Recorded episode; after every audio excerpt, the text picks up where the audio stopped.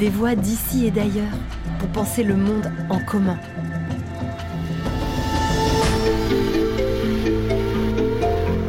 Un podcast original du campus de l'Agence française de développement, réalisé en partenariat avec les Ateliers de la Pensée et Agir pour le Vivant.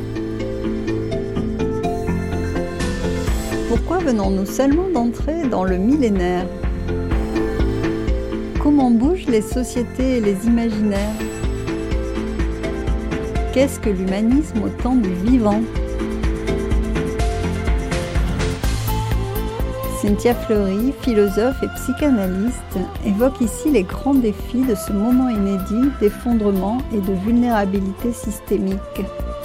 Elle évoque aussi les leviers qui nous permettent de nous projeter positivement. L'évolution des imaginaires, de la relation au travail, l'émergence de nouveaux modèles de réussite et l'engagement de la jeunesse. Elle conclut sur la responsabilité de l'homme qui fonde aujourd'hui l'humanisme. Bonne écoute de ce beau moment. Bonjour Cynthia, c'est un grand plaisir d'échanger avec vous. Merci pour ce moment. La crise Covid marque encore notre temps. Dans ce contexte, euh, comment définiriez-vous les nouveaux grands enjeux? Tout ce qui pourrait être l'expérience d'effondrement. Qu'est-ce que c'est qu'une expérience d'effondrement? C'est quand euh, un accès à une ressource était jusqu'alors relativement préservé, quoique bien évidemment avec euh, une réalité euh, extraordinairement disparate, mais en tout cas dans les sociétés occidentales, les sociétés occidentales se sont construites sur un phénomène de sécurisation d'accès aux ressources par les États-providence, et qui est quand même une des définitions euh, grandioses de la modernité. Pour nous, la modernité, c'est l'évidence. C'est l'évidence d'une ressource. Donc là, on va rentrer dans des économies et puis dans des imaginaires d'effondrement. C'est-à-dire, euh, en gros, oui, euh, une ressource euh, accessible de façon relativement équitable, c'est fini. Et donc, ça veut dire quoi derrière? Des économies de rationnement, des éthiques de priorisation, de tri, pour le dire plus, de façon plus désagréable, euh, des imaginaires euh, catastrophistes, voire euh, complotistes, conspirationnistes, que sais-je, parce qu'il y a malgré tout un grand relan au niveau politique de, du moment psychique d'insécurisation, c'est-à-dire la question du ressentiment. Mais tout ça est lié.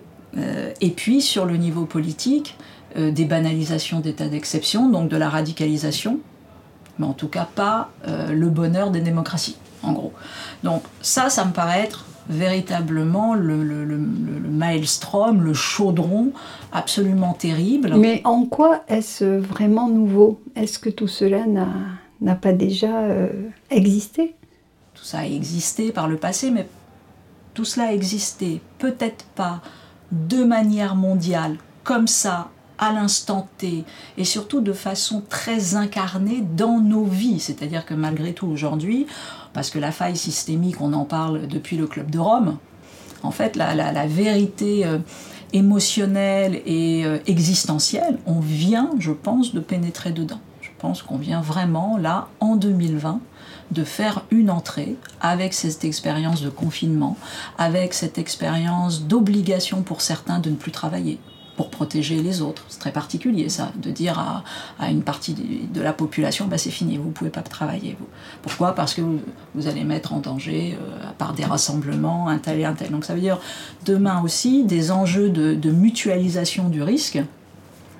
Peut absolument pas continuer sur des régimes individuels euh, assurantiels, c'est pas possible.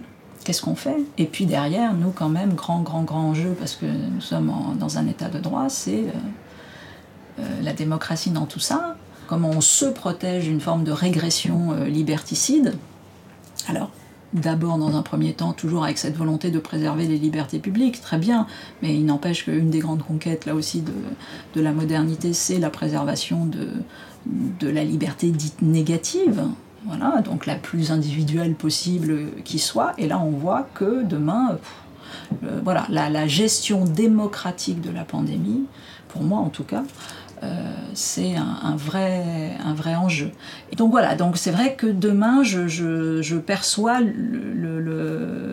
la, menace la plus forte autour de ça, c'est-à-dire ce qu'on pourrait résumer par l'entrée dans le millénium. Ça y est, on a mis 20 ans pour entrer dans le millénium. Je pense que avant 2020, 2000 ressemblait à, avant. un peu différent, oui, c'est vrai, il y avait eu l'Internet, etc. Mais en fait, je crois que la, vraie, vraie entrée dans le, dans millénium, où on se dit, mon Dieu, euh, euh, la linéarité de l'histoire n'est pas aussi simple, même si encore une fois, théoriquement, ça avait été posé, etc. Mais là, euh, de fait, l'histoire recommence et elle recommence avec des, vrais enjeux très anxiogènes. Cette crise euh, a-t-elle des vertus? Est-ce que, euh, d'une certaine manière, elle pourrait euh, être une, une chance? Oui, d'une certaine manière, parce que personne ne peut nier l'accélération qui a été la nôtre dans quantité de, de changements d'attitude. Ce qui est très intéressant, je pense qu'il y a deux choses qui se sont jouées importantes. Là, je parle vraiment au niveau alors, euh, euh, local, mais je pense que c'est vrai dans, dans, tous les pays. Mais je ne parle, pas au niveau euh, méta. Mais au niveau comme ça, pratico-pratique, je crois qu'il y a deux choses, enfin il y en a certainement beaucoup plus, mais deux choses qui m'ont frappé où je vois quand même un petit différent et qui malgré tout me paraît intéressant c'est euh, le préjugé euh, tayloriste euh, de condamnation de l'employé, du travailleur qui est en train quand même, qui a pris un sérieux coup sur la tête. Donc qu'est-ce que j'entends par là? C'est-à-dire que jadis, voilà, si on considérait que si on n'était pas dans le micromanagement, si on n'était pas dans le quasi-harcèlement hiérarchique, délirant, subalterne, de, de, de, voilà, de rapports qui sous couvert d'asymétrie, sont quand même souvent des rapports inégalitaires. Si on vérifie pas, en gros, derrière, ça travaille pas. Le confinement a quand même mis un coup de pied dans ça, malgré tout, parce que on s'est rendu compte que la téléprésence, le télétravail, malgré tout, fonctionnait, que les, que les individus avaient besoin.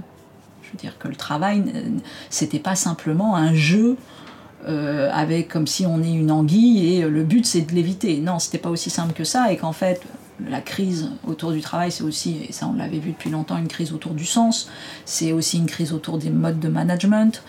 Donc le, je crois quand même que le télétravail, l'expérience que tient malgré tout un pays tient, une administration tient, c'est un pas dans un phénomène de, de maturation par rapport euh, à la relation euh, entre euh, employeurs, employés.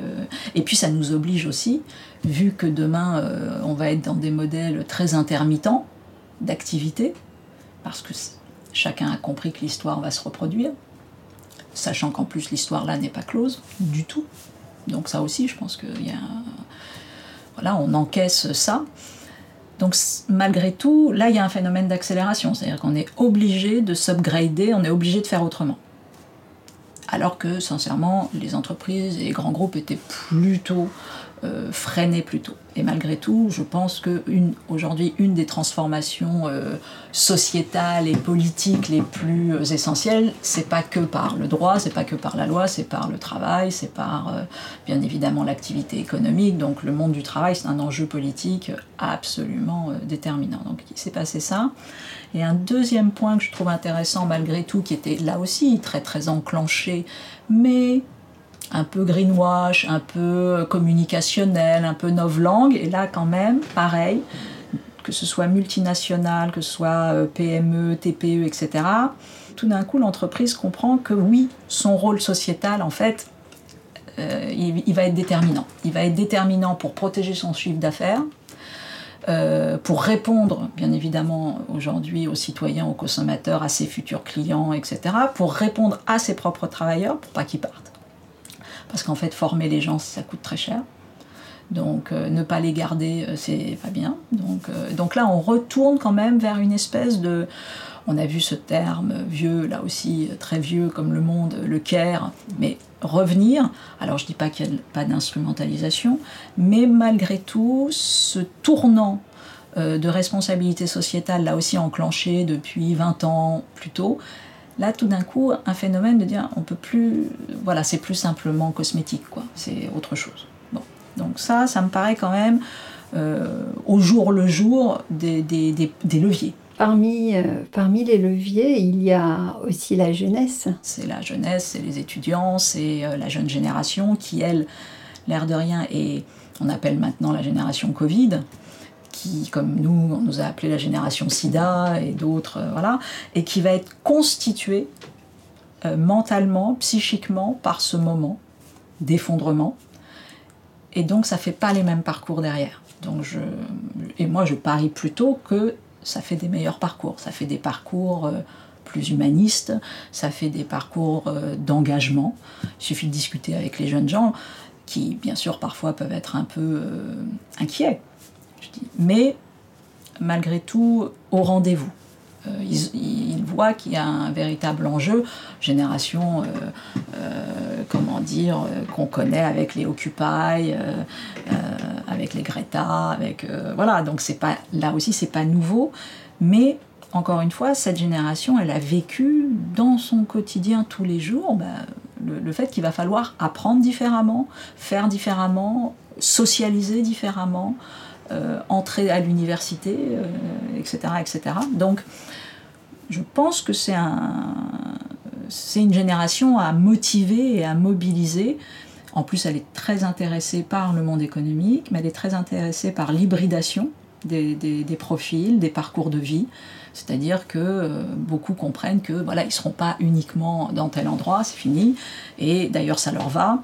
Et donc, il, il, beaucoup, euh, éventuellement, alors moi j'ai plutôt des, des, doctorants, des chercheurs, mais même chez les chercheurs, on a de plus en plus des, profils enseignants-chercheurs qui, une petite start-up, mais pas pour, faire de l'argent, c'est pas ça, mais pour avoir de l'impact pour innover plus rapidement, pour euh, euh, comment dire produire euh, produire avec d'autres, d'autres métiers, faire de l'interdisciplinarité, beaucoup d'engagement de, associatif, donc sur le terrain pareil de la société civile. C'est quand même une vraie couleur de, manière d'agir. Donc pour le coup, je pense que c'est des vraies communautés à créer, à former. Ashoka connaît bien ça, les Ashoka Fellows, mais je pense qu'il y, a chez Ashoka quelque chose qu'on a à prendre, nous, et à créer des communautés comme ça qui vont porter demain euh, tout simplement euh, la philosophie euh, d'un changement, la philosophie d'une transition. Est-ce que vous pensez que dans ce moment d'effondrement, nos imaginaires sont en train de bouger? Oui, je pense que l'imaginaire, euh, euh, bien sûr, les imaginaires bougent. Sans doute aussi les représentations de ce qu'on pourrait appeler la réussite. Euh, ou encore une fois, les, formats jusqu'à présent de la réussite étaient des formats très stéréotypiques. Donc là, je trouve que ça se déverrouille. Euh, vous avez euh, quantité de jeunes gens qui tout d'un coup euh, se disent bah tiens euh, la reterritorialisation, euh, le lien avec la nature, euh, la possibilité de faire des césures, euh, la possibilité tout d'un coup d'avoir des temporalités un peu différentes, bah, moi ça fait partie de, mon parcours, de mon parcours de vie, de mon parcours professionnel et, euh, je suis prêt à sauter ce pas-là, à l'assumer, à le revendiquer alors que par le passé il y avait un côté plus stigmatisant. En gros, bon, euh, voilà, il y avait les marginaux et puis euh, il y avait des voies royales. Alors il y a toujours ça, entre guillemets, ces voies royales de la réussite. Mais en fait, ces voies royales de la réussite, elles sont de moins en moins probantes. Pourquoi bah Parce qu'il y a une concurrence extraordinaire dans le monde, qui a une obligation d'internationalisation, et malgré tout, bon, euh, ce qui est royal euh, en France ne l'est pas ailleurs, malgré tout, même s'il y a des parcours, bien sûr, des internationalisations de parcours, les, grandes écoles, les universités, etc. Mais malgré tout, l'internationalisation ouvre, ouvre beaucoup. Il y a des, profils différents. Ce sont des générations pour lesquelles il n'est pas du tout impossible de travailler de manière très sérieuse avec quelqu'un qui est à euh, Jakarta. Il suffit de s'organiser et tout ça. Bon, c'est quand même un peu différent. Donc non seulement ça, les imaginaires sont différents, mais de manière très très incarnée, les modes de vie, les usages, les vécus des uns et des autres sont différents. Et puis même si la réalité d'aujourd'hui est très anxiogène, même si il y a ce, ce vécu entre guillemets d'effondrement possible, je pense malgré tout que le, le, chemin de la solution est quand même euh, posé. C'est pas comme si on ne savait pas ce qu'il faut faire. C'est ça qui est terrible d'ailleurs, c'est qu'on n'a jamais vu même un tel niveau d'intelligence du diagnostic. On n'a jamais eu un diagnostic aussi intelligent. On en meurt de cette intelligence du diagnostic. Là où on coince, c'est sur le, soit le déni, pas voir, le refus, c'est trop. On sent que bien évidemment il y a trop de deuil, il y a trop de renoncement, il y a trop d'obligations d'invention, il y a trop de, il y a trop, c'est trop dur. Et l'air de rien, il y a cette, euh, cette aptitude à la frustration, nous l'avons euh, perdue dans nos multiples compétences. Euh, ben, Celle-là, on l'a, raté pour le coup, donc il va falloir revenir à, cela. Mais malgré cela, la solution est connue et on a sur euh, le territoire français et puis euh, dans le monde entier quantité d'insularité de territoires qui ont déjà envisagé entre guillemets le fameux après ce qu'on pourrait appeler des lieux d'atterrissage latouriens, si on reprenait là. Donc il y en a déjà qui ont atterri, qui ont fait des pistes d'atterrissage, mais c'est voilà, c'est insulaire, il n'y a pas encore de véritable passage à l'échelle, et en l'occurrence, il y a des passages à l'échelle, mais les passages à l'échelle doivent se faire nécessairement différemment, puisque euh, il y avait le problème dans euh, l'ancienne manière de passer euh, à l'échelle, qui est la massification, donc c'est plus possible. Mais malgré tout, si on voit tous ceux qui ont fait déjà des territoires de commons, avec des gouvernances appropriées, locales, pensées par les parties prenantes, euh, des accès plus ou moins euh, raisonnés à la nature, mais aussi aux formes de justice sociale, euh, le tout en partenariat avec des universités, le tout avec des Fab Labs qui sont pas loin, le tout avec des bicorp, donc à la fois des entreprises, mais qui font aussi, qui ont quand même un vrai agenda sociétal. Tout ça, ça existe.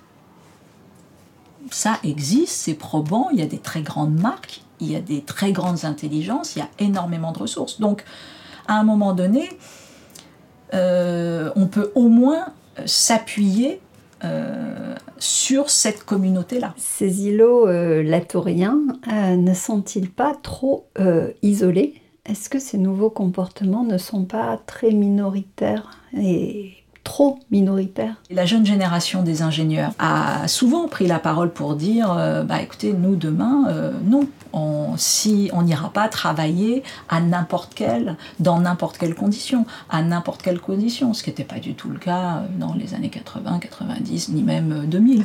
Donc il y a malgré tout là un, un effet sur la, la, comment la génération active qui est en train, il y a, il y a un effet générationnel. La, génération active qui arrive, qui a, je dirais, euh, de, entre 25 et, euh, et 38, puis alors encore plus celle qui est derrière, elle n'est pas au même endroit.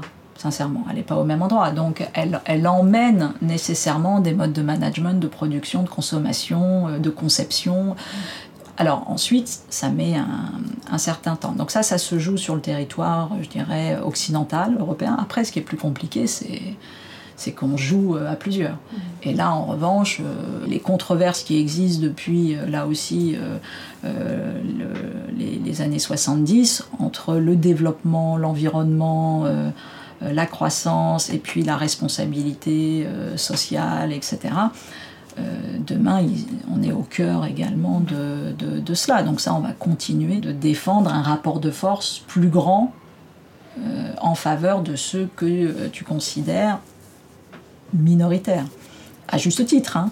Mais euh, on sait très bien que le, monde bascule aussi par les minorités, hein, donc c'est pas non plus qu'une insuffisance. En parlant de, de rapport de force, est-ce qu'on perçoit dans ce contexte euh, une évolution des rapports de domination? Sur euh, la, question des, rapports de domination, ils il, le monde. Bon, on continuera de toute façon euh, soit à vivre les, rapports de domination tels qu'ils sont, soit à les déplacer, puisque de toute façon la, civilisation euh, très souvent euh, fait du, euh, translationnel, c'est-à-dire qu'on on emmène les rapports de domination, on les fait autrement ailleurs, donc on va continuer ça, mais malgré tout, il n'empêche qu'il n'y a pas que ça. On voit très bien qu'il y a des, des enjeux réguliers de, conquête de droits. on a eu des, des événements importants, on pense à MeToo, mais MeToo a ça n'a pas rétabli quelque chose, on n'en est pas du tout là encore, mais ça a été un moment, et, malgré tout, ça, ça enclenche quelque chose, il y a, eu vraiment un, y a un avant et un après. Est-ce que c'est durable? Comment faire pour que ce soit durable? C'est une, une vraie question. Le, le, grand retour euh, de, euh, je dirais, l'enfant des civil rights aujourd'hui, Black Lives Matter, etc., et puis euh, d'autres phénomènes bah, euh, euh, ça aussi, c'est des, des, conquêtes, c'est important. Euh, les questions, par exemple, en France, de l'ouverture pour le faire famille, la manière de faire famille différemment, tout ça, ce sont des questions sociétales, mais qui changent tout. Ça change les rapports de force parce que on n'est plus. voilà, donc tous les travaux, gender studies, etc., malgré tout, subaltern studies, postcolonial studies, tout ça, ça on a le woke aujourd'hui, alors je suis définitivement pas euh, un défenseur de la, de la binarisation et, éventuellement du réductionnisme que peut avoir le woke, mais au départ, je suis totalement woke au départ. Au départ, de fait, dans la fonction critique que ça peut euh, amener et comment justement on peut euh, montrer que l'universel est une conquête qui appartient à tous. Tout ça me paraît quand même des, événements importants qui intellectuellement transforment les imaginaires, euh, voilà, même sur, je vois les, associations de patients, prenons un autre exemple, les associations de patients, euh, les personnes qui travaillent sur la déstigmatisation de tel ou tel handicap, tout ça, ça compte. Tout ça, ça, ça vient tout simplement par quantité comme ça de ce qui est identifié par le passé par vulnérabilité, marginalité, euh, voire plus désagréable, etc. Tout ça, ça vient transformer la norme la rendre plus inclusive. Donc malgré tout, il y a ça aussi indépendamment du monde qui vacille. C'est un monde où euh, euh, tout euh, coexiste. Donc la seule chose qui est peut-être plus, qui est véritablement différente par rapport au passé, c'est qu'il y a une possibilité d'identifier la, ressource, la ressource humaine mais on va dire la ressource d'affinité élective, euh, c'est plus aisé. Parce que, euh, malgré tout, demain, vous voulez repérer un collectif avec lequel vous voulez agir sur une question que vous trouvez importante, c'est possible. Ça a toujours été possible. Mais là, ça se fait encore plus vite et encore plus tôt. Et l'air de rien, quand on commence à l'âge de 7 ans, 8 ans, 10 ans à identifier euh, sur, le sur son territoire et à l'international des personnes, des alliés avec lesquels on va pouvoir faire de l'affectio societatis, mais surtout en fait de l'engagement. Euh, c'est pas la même histoire de fait. Donc c'est ça qui est en train de se, se, jouer aujourd'hui. Donc je pense qu'on a un enjeu considérable sur l'éducation, l'éducation, l'éducation, l'éducation, l'éducation. Alors, euh, grande question, qu'est-ce que c'est que l'humanisme dans ce moment de, redéfinition du rapport au vivant l'humanisme aujourd'hui, il est dans cette tentative d'articuler au mieux ce que euh, Michel Serres pouvait appeler le contrat naturel et puis euh, ce que Rousseau appelle le contrat social ou d'autres. Donc c'est euh, le lien effectivement au vivant parce que derrière le contrat social, il y a tout simplement les services écosystémiques, de, donc les services de la nature rendus à l'homme pour que un peu de justice sociale euh, existe, cet humanisme, il est effectivement pas euh, euh, andro-centré, mais, mais moi, je suis un grand défenseur de l'exceptionnalité de l'homme, mais de l'exceptionnalité de l'homme, pas au sens d'une mégalomanie euh, délirante, mais au sens d'une responsabilité, puisqu'à ce jour, malgré tout, celui qui verbalise autour de la conscientisation d'une responsabilité, en dernière instance, à l'heure d'aujourd'hui, euh, c'est l'homme. Donc, c'est avec l'homme que nous travaillons à un rapport plus raisonnable, moins prédateur euh, plus sobre euh, avec la nature. Donc c'est un nouvel âge, euh, oui, c'est un nouvel âge terrien, si je veux là aussi reprendre une expression un peu latourienne de, de, de l'humanisme. Ça me paraît là aussi impossible de faire autrement. Alors, quel est votre concept philosophique préféré? Oh, quel est mon concept philosophique préféré? Oh, je, serais incapable de répondre à cette question. Donc, euh, le concept philosophique préféré, non, je vais revenir à une notion euh, euh, que j'ai beaucoup travaillée et qui, malgré tout, reste peut-être pas préférée, mais au minimum inspirante pour moi. C'est le concept d'imagination vera, d'imagination vraie qu'on trouve chez Paracels, jusqu'à euh, des auteurs bien plus euh, contemporains. Euh, moi, j'avais découvert cette notion, notamment par les travaux absolument géniaux d'Henri Corbin. Et donc, oui, la notion d'imagination verra de, de, carte imaginale de l'esprit et de définition noétique cognitive de l'imagination, oui, c'est quelque chose qui me parle. Quels auteurs euh, vous accompagnent? Mon Dieu, mais là aussi, il y en a plein. Il y a, euh, sincèrement, pareil, je suis. Euh, je suis parce qu'à chaque fois, en plus que j'ai découvert des auteurs, j'ai généralement, comme beaucoup, cherché à, à, lire davantage autour de cet auteur, voire peut-être, je ne vais pas dire tout lire, mais en tout cas lire beaucoup, beaucoup, beaucoup. Euh, non, il y a des personnalités qui... Euh, euh, la, découverte bah, de l'imagination transcendantale chez Kant, ça a été un moment très très important. Plotin, les Énéades, ça a été un auteur déterminant.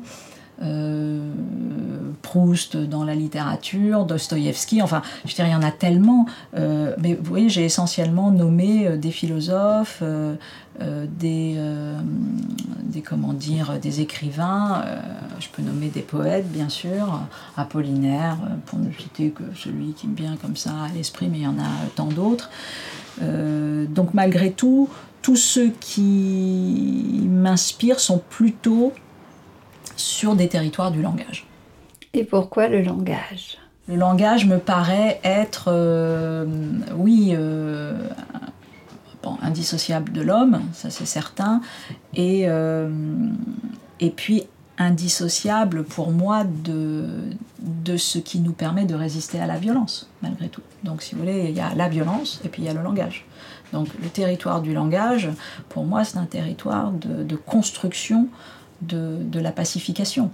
Donc euh, c'est une force de régulation, c'est bien évidemment la grande force de régulation des États de droit, de la démocratie, mais c'est aussi tout ce qui nous permet de, de, vivre émotionnellement, de, de, vivre spirituellement, de nous nourrir, de transmettre. Donc c'est un rapport aussi avec euh, le futur, bien évidemment avec le passé, mais ça nous permet comme ça d'être des êtres euh, éternels. Donc, euh, donc je trouve que oui, ça résiste à la force de destruction et à la force de violence qui, par ailleurs, existe dans ce monde et a une belle vigueur, donc le langage.